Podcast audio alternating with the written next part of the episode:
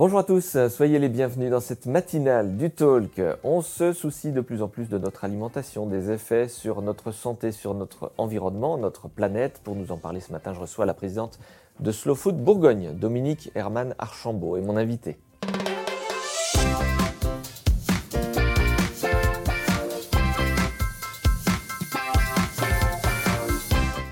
Dominique Herman Archambault, bonjour. Bonjour Vincent. Le bien manger, une tendance qui s'installe en France? Alors qui devrait s'installer en France, j'espère. C'est pas si évident. Tout le monde n'y va pas encore Disons qu'on voit en ce moment comme une tendance qui est que avec le premier confinement, euh, il y a eu un boom hein, euh, sur les circuits courts et que malheureusement c'est quand même redescendu. Alors on va expliquer pourquoi euh, faut-il faire attention à ce que l'on mange. Peut-être qu'avant si on n'y va pas, c'est aussi que c'est un peu plus cher euh, que euh, de faire ses courses sur des chaînes de distribution classiques ou, low cost.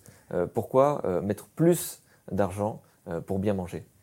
Alors c'est plus cher parce que ça n'est pas le même produit, ça n'est pas le même, mode de production non plus, et que quelque part derrière un prix bas, euh, il y a toujours un prêt à payer qui est payé par quelqu'un. Alors pas forcément le consommateur, mais euh, ça peut être euh, payé par l'environnement parce que on a un mode de production qui est polluant, voilà une perte de biodiversité. Ça peut être payé par le producteur qui n'est pas justement rémunéré et ça peut être payé aussi par des ouvriers qui ne sont pas, qui ne travaillent pas dans de très bonnes conditions. Donc voilà, de toute façon il y a un prix juste pour un produit et quelque part il faut il faut payer ce prix. Alors on peut pas toujours, Dominique, on n'a pas toujours effectivement le pouvoir d'achat pour, pour bien manger avec, avec pourtant ces circuits courts, donc ça donne envie. Euh, mais il n'y a pas forcément que ça, c'est-à-dire qu'on euh, ne sait jamais trop où aller, où trouver les produits, et parfois il faut faire deux trois points pour aller chercher euh, ces produits, alors que la facilité de la grande distribution fait qu'on a tout au même endroit. Certainement. Après, c'est vrai que c'est peut-être un petit peu plus engageant, certainement. Euh, après, euh, l'histoire du prix, moi je suis nutritionniste, donc je prends ça en compte hein, avec mes patients.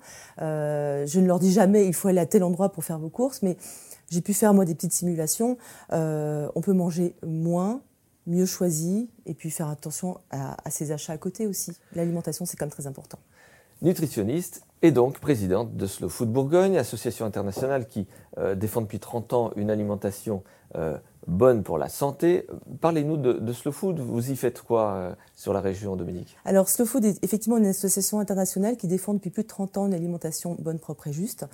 bonne par rapport à la biodiversité et à la diversité des aliments, propre par rapport à l'environnement et la santé des consommateurs et des producteurs, et juste par rapport au prix. Voilà. Et c'est des campagnes en fait qu'on va développer euh, au niveau local. Et c'est ce qui est intéressant avec Slow Food, c'est qu'il y a un côté très international et un niveau très local aussi. Qui sont vos adhérents chez Slow Food Bourgogne? On a, nous, en tout cas en Bourgogne, plutôt des particuliers, assez peu de professionnels, de cuisiniers, de producteurs. Ça dépend vraiment des régions en fait. Euh, voilà, des gens qui veulent euh, s'engager euh, à, défendre, à défendre cette alimentation-là. Alors il y a différentes actions qu'on peut mettre en place, des actions qui sont des actions de sauvegarde de la biodiversité. Donc on va identifier au niveau local des produits qui sont très ancrés dans leur terroir, mais pourtant menacés de, de, de disparition. donc ça c'est un premier travail qu'on peut faire. Puis après il y a toute une partie aussi éducation qui peut être au niveau des enfants, au niveau des adultes, avec des visites de producteurs, des ateliers de dégustation des ateliers de cuisine. Euh, voilà, ça c'est des, choses très, très classiques. Et le côté un peu plus plaidoyer, où effectivement on va faire des conférences, des tables rondes et le TEDx qu'on a organisé euh, il y a quelques années. Et puis alors, euh, vous représentez aussi la ruche qui dit oui, puisque vous avez trois points de distribution sur la Côte d'Or. Expliquez-nous rapidement comment cela fonctionne. Alors, la ruche qui dit oui, c'est un système figital hein, de vente de produits fermiers locaux en circuit court. Euh, ils ont été très innovants à l'époque. Hein, ça fait dix ans que la ruche qui dit oui existe. Euh, peu de circuits courts à l'époque euh, quand, quand, ils ont démarré. et en fait, les gens commandent tout simplement sur Internet et vont récupérer leurs produits auprès des producteurs une fois par semaine, à un lieu fixe, à un horaire fixe, leurs produits. Et cela, euh, vous avez vu les chiffres baisser au niveau de la euh, fréquentation de ces points-là. Alors j'étais surpris quand vous me l'avez euh, expliqué en préparant cette émission, Dominique. Pourquoi est-ce que les, chiffres de fréquentation de ces points de distribution de proximité diminuent? Alors on va dire que c'est quelque chose de plus général parce qu'on remarque ça aussi au niveau du bio, au niveau des magasins de vrac. Personne n'explique vraiment. C'est peut-être une question de, de prix, toujours. des gens qui se disent voilà c'est quand même un peu plus cher qu'ailleurs et du coup ayant un pouvoir d'achat peut-être un peu, un peu moindre avec l'essence qui augmente, etc., finalement se réfugient sur des produits moins chers. Dominique, dernière question, puisqu'on arrive déjà à la fin de cette émission. Pourquoi cette vocation, cette passion pour le bien manger? Alors pourquoi je, pense que c'est familial tout simplement. Moi j'ai une famille où, euh, où, en tout cas ma mère cuisinait beaucoup, euh, ma grand-mère cuisinait beaucoup.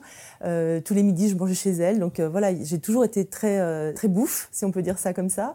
ma première idée parce que j'étais plutôt bonne en sciences, c'était de faire une, école en agroalimentaire. C'est ce que j'ai fait. Je suis ingénieure en, industrie alimentaire.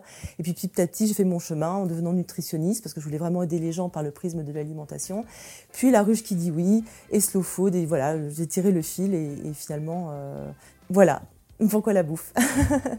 Merci Dominique, Herman Archambault. On fait passer évidemment toutes vos coordonnées dans la barre basse de cette émission pour celles, pour ceux qui souhaiteraient éventuellement entrer en contact avec vous. Merci beaucoup. Merci Vincent. Quant à nous, on se retrouve très rapidement pour une nouvelle émission dans cette euh, matinale du Talk. Très belle journée à toutes et à tous.